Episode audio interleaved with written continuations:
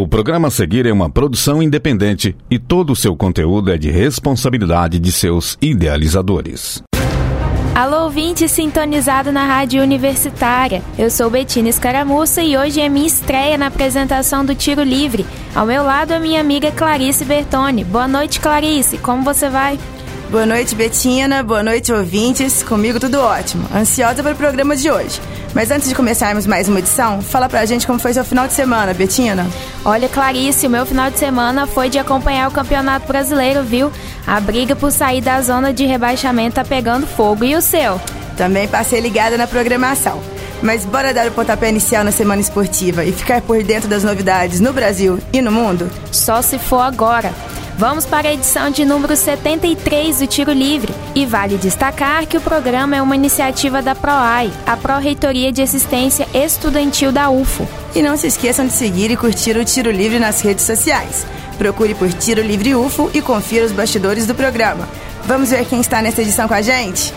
Vamos, Clarice! Nessa edição, Luciano Vieira comanda os destaques esportivos de Uberlândia. E a entrevista da semana é com o atleta de Ironman e educador físico Ronan Weger. Já com os destaques do Brasil e do mundo, nosso querido parceiro Felipe Melo. A opinião de hoje fica com Richard Militão.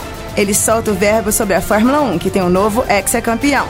E a reportagem de hoje é sua, não é mesmo, Clarice? Isso mesmo, Betina. Eu falo sobre alimentação de atletas veganos de alto rendimento. E antes de encerrarmos o programa, você fica por dentro dos serviços da semana. Continue sintonizado na Universitária FM. Solta a vinheta que o Tiro Livre está no ar.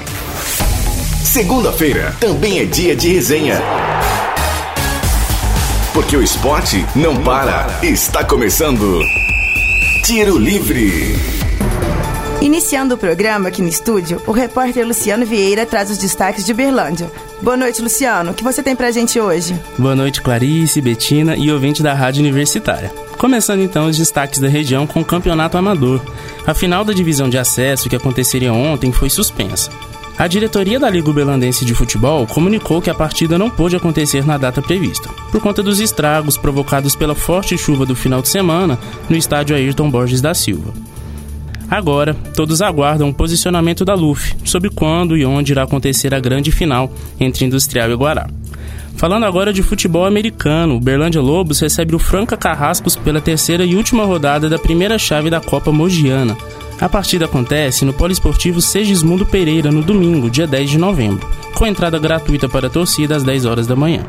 Na primeira colocação da competição, o time berlandense precisa da vitória para garantir a primeira colocação da Conferência A e melhor campanha da primeira fase do torneio. E Luciano, conta pra gente porque o torcedor do Praia Clube teve um motivo para comemorar neste fim de semana, não é mesmo? Teve sim, Betina. Na sexta-feira, o Praia Clube foi bicampeão da Supercopa Feminina de Vôlei. O time venceu o rival Minas na decisão por 3 sets a 0 aqui no ginásio Sabiazinho. E o tiro livre esteve presente. Lembrando que até a Supercopa, a equipe de Belo Horizonte havia vencido as últimas cinco finais contra o Praia. Dois títulos estaduais em 2017 e 2018, uma Superliga, um Sul-Americano e uma Copa Brasil. Mas dessa vez o time uberlandense conseguiu quebrar o jejum e levantar a taça. Conta pra gente como é que foi o jogo. Vamos lá, Clarice. A equipe do Praia foi para o jogo com alguns desfalques. Sem poder contar com três jogadoras, o técnico do time da casa, Paulo Coco, teve que usar uma formação diferente, rodando o elenco para a equipe não perder força. A central Carol, a oposta Monique e a líbero Suelen, lesionadas, não entraram em quadra. Já no Minas, a baixa foi a ponteira venezuelana Costa, que ainda não estreou na temporada. E não dá para falar que foi uma decisão fácil. Mesmo com o placar de 3 sets a 0, o Minas conseguiu equilibrar as ações em grande parte do jogo. Em especial com as excelentes atuações das jogadoras de meio, Thaisa e Carol Gataz. Mas nos momentos decisivos, foi a equipe de Uberlândia que se sobressaiu, com um bloqueio eficiente e uma boa participação da ponteira Pridaroit. Ela, aliás, foi a maior pontuadora do confronto com 14 pontos. Destacou a força do elenco. Estou muito feliz da gente ter conquistado esse campeonato. Eu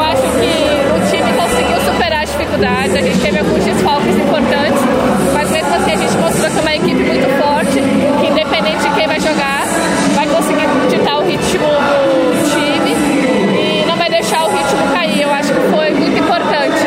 Após a partida, o treinador Paulo Coco falou sobre como a equipe conseguiu driblar os momentos de instabilidade para poder conquistar o título. Vamos ouvir. Importante título, né? Uma partida difícil, apesar do 3 a 0 um jogo enroscado. A gente teve algumas irregularidades durante o jogo, poderíamos ter jogado mais constante.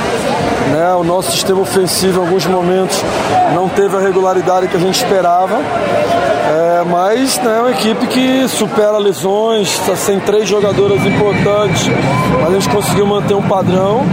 É importante manter o título aqui na cidade de Belém e começar com o pé direito. No lado do Minas, a levantadora Macris atribuiu a derrota no Sabiazinho a falta de ritmo e de entrosamento da equipe, que conta agora com novas jogadoras e também com atletas que voltaram recentemente de lesão. O jogo acho que mostrou é, o quanto a gente precisa encontrar a nossa identidade como equipe. É, a gente precisa ainda demanda tempo isso, coisa que a gente não teve, né? Tempo não só o tempo, né, de, de períodos de dias, mas também mais tempo de treinamento juntas com todo mundo inteiro, porque tiveram lesões, algumas meninas estiveram fora. Então é uma sintonia que a gente precisa buscar. A partida contra o Minas marcou o retorno de várias atletas que já haviam defendido o Praia Clube em outras ocasiões, como Valeios, Capridaroite e Angélica, além da levantadora Claudinha, que deixou o Praia para defender o Osasco na última temporada.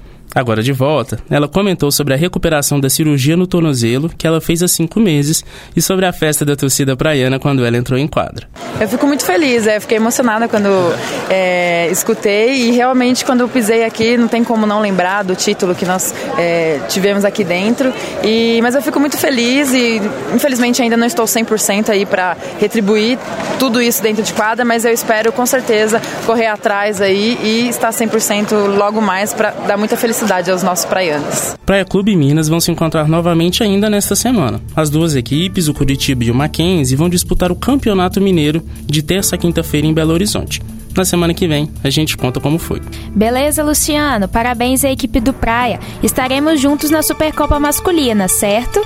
Isso mesmo, Betina. Aqui em Uberlândia, nessa quinta-feira, vai acontecer a Supercopa Masculina entre Taubaté, campeão da última Superliga, e o Cruzeiro, campeão da Copa Brasil estarão em quadra nesse jogaço sete jogadores campeões da Copa do Mundo no Japão com o Brasil no mês passado, além de Renan Dalzotto, técnico da seleção brasileira masculina e também do Taubaté.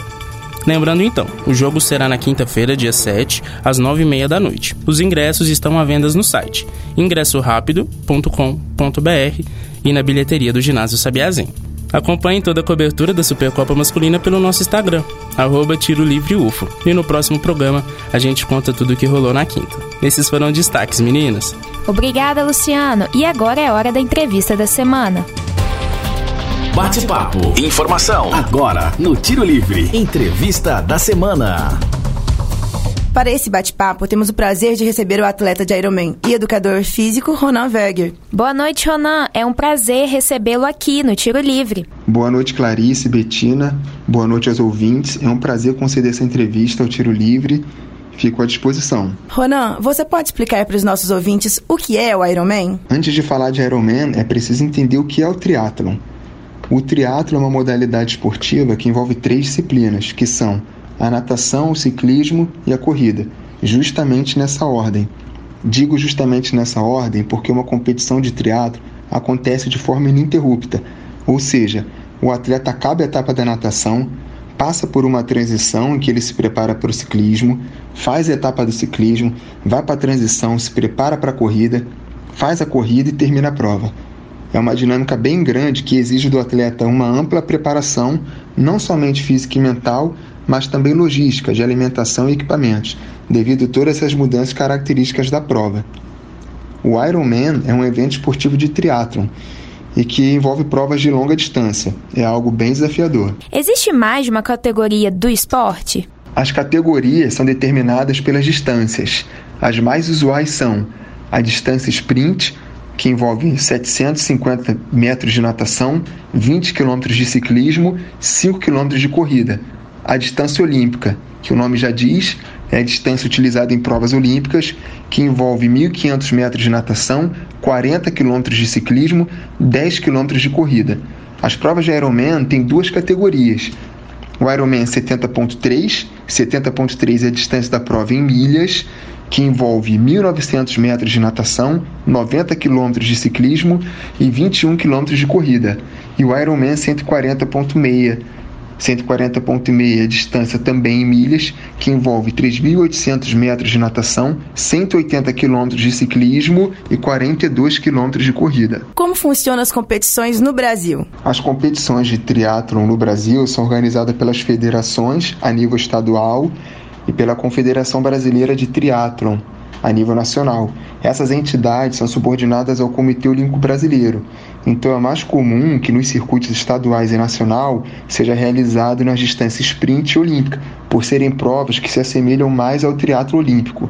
Já o Ironman, que é uma chancela americana de nível internacional, tem cerca de 150 provas por ano em todo o mundo. Aqui no Brasil, ele é realizado nas cidades de Florianópolis, São Paulo, Rio de Janeiro, Maceió e Fortaleza. Então, o atleta que queira participar dessas provas deve estar atento ao calendário anual das provas de Ironman. Você treina sozinho ou com algum atleta ou equipe? Hoje em dia eu visto a camisa da EBTRI, que é a equipe amadora do Exército Brasileiro, porém a periodização e planejamento do treinamento eu mesmo realizo. Em relação aos treinos diários, sempre tento conciliar com algum amigo os treinos de corrida, de ciclismo, para não ir sozinho. Ter parceiro de treino é essencial para manter motivação, tornar o momento mais atrativo. E graças a Deus eu tenho vários parceiros de treino. Os atletas do Ironman, em sua maioria, vivem do esporte? E você? Bom, Clarice, sou um triatleta amador, não sobrevivo do esporte, tenho trabalho, estudo, tenho uma família, uma filha de seis meses. É complexo, mas essa é a realidade da maioria dos atletas amadores de qualquer modalidade. A situação fica um pouquinho mais dramática quando esse esporte é o triatlo de longa distância Muita gente teria coragem de participar de uma prova dessa, mas não suportaria a rotina de treino e de entrega. A gente vive de brechas. Essa é a verdade, viemos de brecha. Uma sessão de treino de corrida antes do expediente no trabalho, uma musculação na hora do almoço, uma natação antes da aula na universidade, um treino de ciclismo na madrugada. Por isso que o triatlon acaba se tornando um estilo de vida para quem decide participar dessas provas. É bem subjetivo falar de rotina, Cada um tenta se adequar aos seus compromissos e tarefas. Mas eu tento treinar duas disciplinas por dia, de três a quatro sessões dessas disciplinas por semana. Dentre os três esportes que compõem a modalidade, qual você tem mais facilidade e qual você precisa dedicar um tempo maior de treinamento? Dentre as disciplinas, a que eu tenho mais facilidade é a natação, que é meu esporte de origem. Precisei adaptar algumas coisas, pois a natação do triatlo acontece em águas abertas. A natação é pedra no sapato de muito triatleta amador. Mas apesar de muitos terem dificuldade, acho que há consenso entre os triatletas que a maior dedicação de tempo deve ser no ciclismo. Proporcionalmente, a parte do ciclismo é quase 50% de uma prova de triatlo. Além disso, a maneira que o atleta entrega a bike, maneira que eu digo, o estado físico que ela entrega a bike, pode influenciar em uma boa ou uma má corrida. E a corrida é um fator decisivo numa prova de triatlo. É a parte final. Então, o ciclismo acho que tem que ter uma atenção maior dos triatletas. Muito bacana. É muito esforço e dedicação. E para o ouvinte que se interessou pela prática do Ironman, você tem alguma dica? A sugestão que eu passo é que o atleta iniciante procure um profissional de educação física, pois só ele pode prescrever um treinamento adequado e individualizado, baseado em testes e avaliações físicas. Procure também um nutricionista, pois o triatlo é uma modalidade com elevado gasto energético. O atleta que não balancear adequadamente os exercícios físicos, a nutrição e o descanso provavelmente terá problema. Um overtraining, no caso das mulheres, a tríade da mulher atleta. Não é esse o objetivo. O objetivo é que cada atleta tenha vida longa no esporte, que dê continuidade nos exercícios, que incremente aos poucos a sobrecarga dos exercícios, manipulando o volume ou a intensidade. A intenção é que o atleta evolua, mas ele precisa saber que não é da noite para o dia. Dê preferência no início às provas separadas, uma prova de corrida, uma prova de natação em águas abertas, depois tenta provas combinadas, como a quathlon que envolve natação e corrida, ou duatlo, que envolve ciclismo e corrida. Depois, provas de triatlo menores, até ganhar confiança e experiência para provas de longa distância, como Ironman. Acho que é esse o caminho e essa aí é minha sugestão. Obrigada, Ronan. Foi um prazer recebê-lo aqui no programa. Boa noite. Obrigado pela oportunidade de estar aqui falando sobre esporte, sobre triatlo, mais especificamente sobre o Ironman. Agradeço muito a oportunidade. Espero ter ajudado e contribuído para esclarecer alguns aspectos. Então é isso. Um beijo, um abraço a todos. Obrigada e bons treinos, Ronan. Mas agora, vamos saber o que foi destaque no Brasil, Betina? Vamos sim, Clarice. Conta pra gente, Felipe Melo. Destaque da semana. Boa noite, Clarice. Boa noite, Betina. A gente vai começar os destaques nacionais com a trigésima rodada do Brasileirão. No sábado foram quatro jogos disputados e, como sempre, a arbitragem foi a protagonista. Na vitória do Palmeiras por 1 a 0 contra o Ceará, o time cearense reclamou bastante após o impedimento marcado antes de um gol de Felipe Bachola. As reclamações não foram apenas de torcedores do Ceará. Torcedores flamenguistas reclamaram bastante do lance. Com o resultado, o time paulista segue na cola do líder Flamengo. Outro time que ficou na bronca com a arbitragem foi o rival do Ceará, o Fortaleza, que reclama de uma possível falta antes do gol do Atlético Mineiro. O jogo acabou 2 a 2. Com o resultado, os times estão com a mesma pontuação e mesma situação na tabela, 36 pontos. 12 e 13 colocado. O sábado também foi dia de clássico carioca. Em um jogo sem muitas emoções, Fluminense e Vasco acabaram no 0 a 0. Com o resultado, Fluminense segue na zona de rebaixamento. Para finalizar a rodada de sábado, o São Paulo visitou a Chapecoense e venceu com autoridade por 3 a 0. Com o resultado, o tricolor paulista se consolidou na briga pelo G4. Já a Chape está bem próxima da Série B. O domingo foi marcado por clássicos. No clássico entre as duas maiores torcidas do Brasil, quem se deu bem foi o Flamengo, que atropelou o Corinthians pelo placar de 4 a 1 com o resultado, o rubro-negro carioca continua sua espetacular campanha, com 71 pontos, 8 à frente do vice-líder Palmeiras. Já o Corinthians continua em má fase e agora são 8 jogos sem vencer, e a derrota também tirou o técnico Fábio Carilli do comando da equipe. Outro clássico do dia foi o sempre espetacular Grenal, teve vitória do Grêmio por 2 a 0. Além do gostinho de bater o rival, o tricolor gaúcho passou o Inter na classificação e agora é o quinto colocado, enquanto o Inter caiu para a sétima posição. Nos outros jogos da noite de domingo, os mandantes se deram bem. Santos goleou o Botafogo por 4 a 1. Já Atlético Paranaense venceu o CSA por 1 a 0. Outro que se deu bem foi o Goiás, que venceu o Havaí por 2 a 0. Com a derrota, o time de Santa Catarina se afundou ainda mais na lanterna da competição e dificilmente não disputará a Série B ano que vem.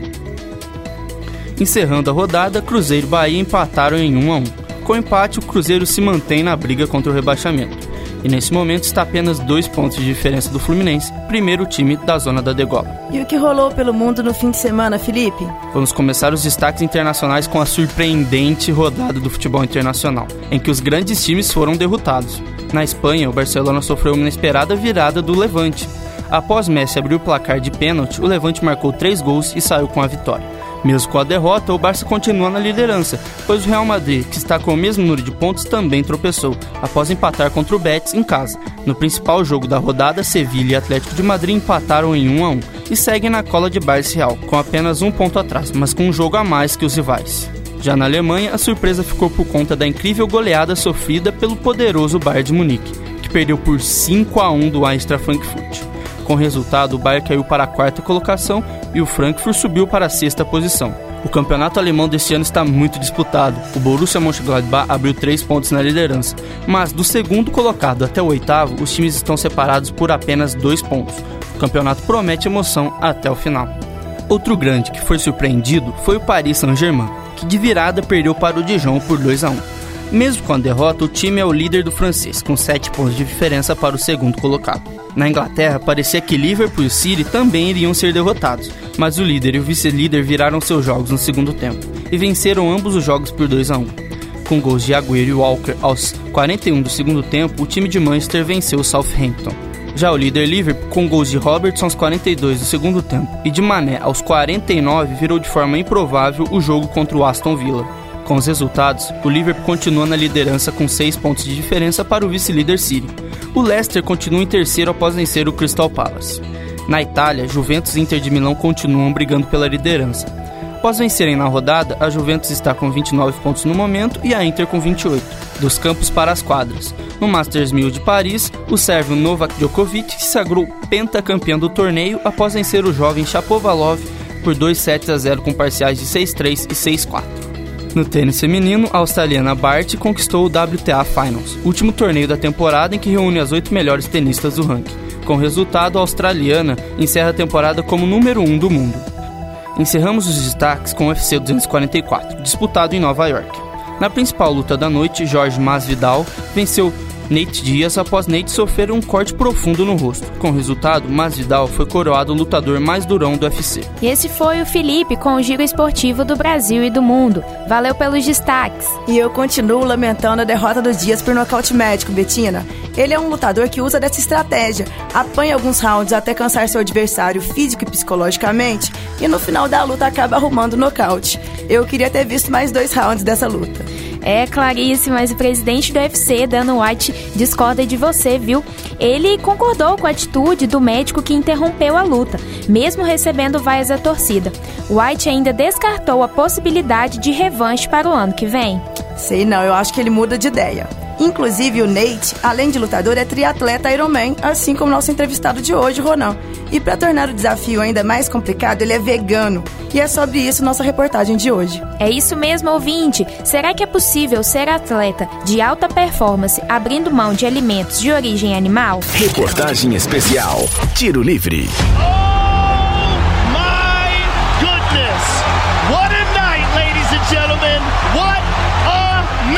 Declaring the winner by submission, Nate A alimentação de atletas veganos ganhou os holofotes da mídia após o lutador Nate Diaz derrubar o irlandês Conor McGregor no UFC.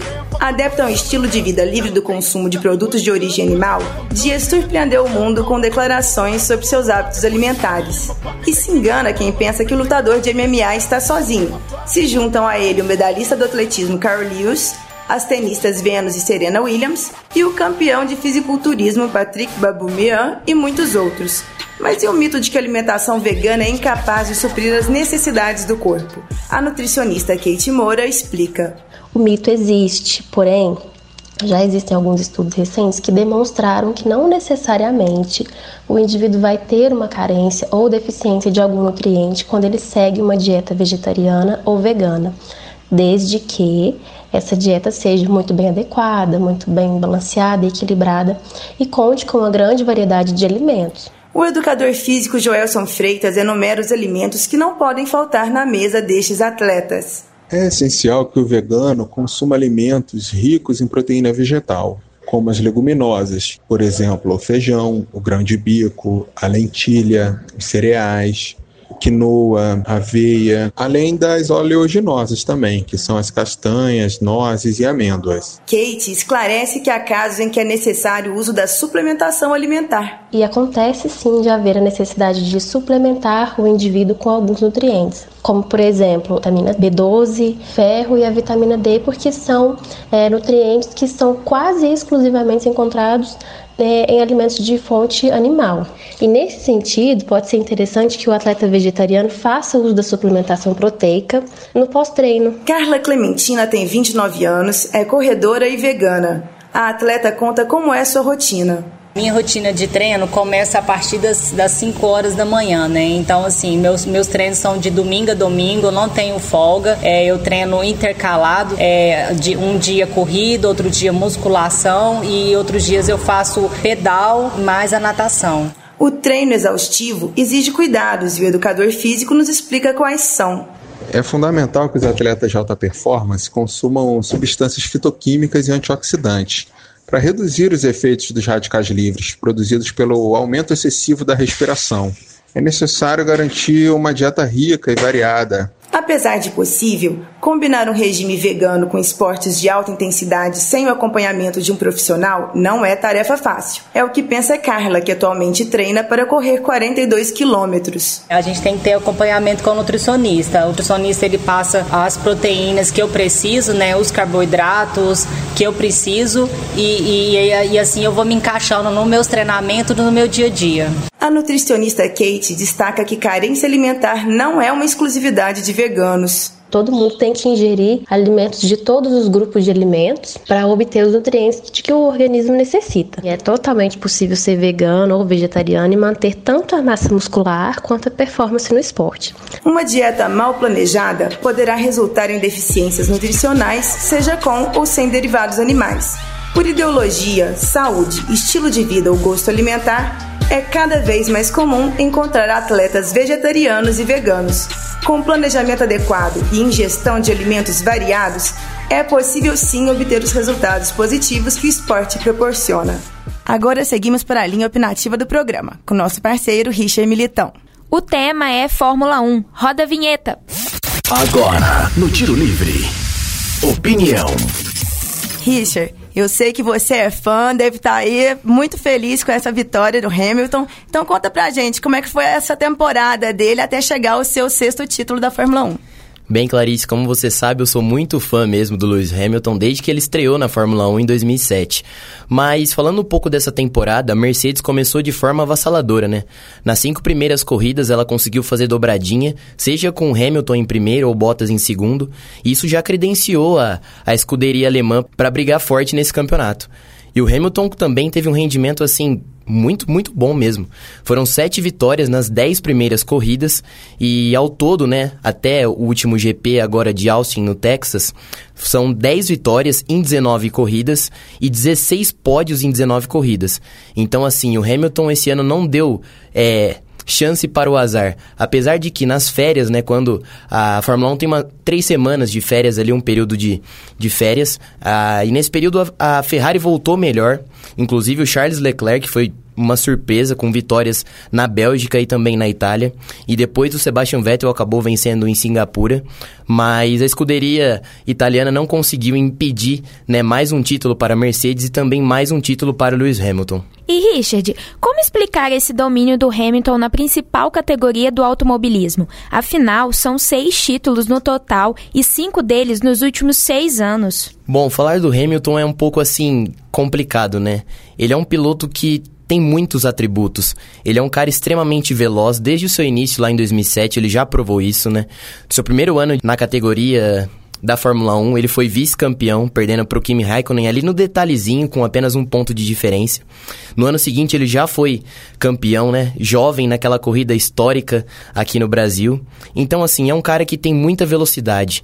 É um cara que sempre se impõe nas, nas corridas, é um cara que consegue acertar muito bem os traçados e também a gente pode colocar uma outra característica dele, a regularidade. O Hamilton é um piloto que erra muito pouco. Você vê no ano passado o Vettel, ele estava liderando o campeonato em 2018, mas ele teve uma sequência de erros consecutivas ali que acabou impedindo o alemão de ser o campeão. E o Hamilton não dá chance pro azar, ele é um cara muito regular, sempre corre ali no limite, mas também muito certinho.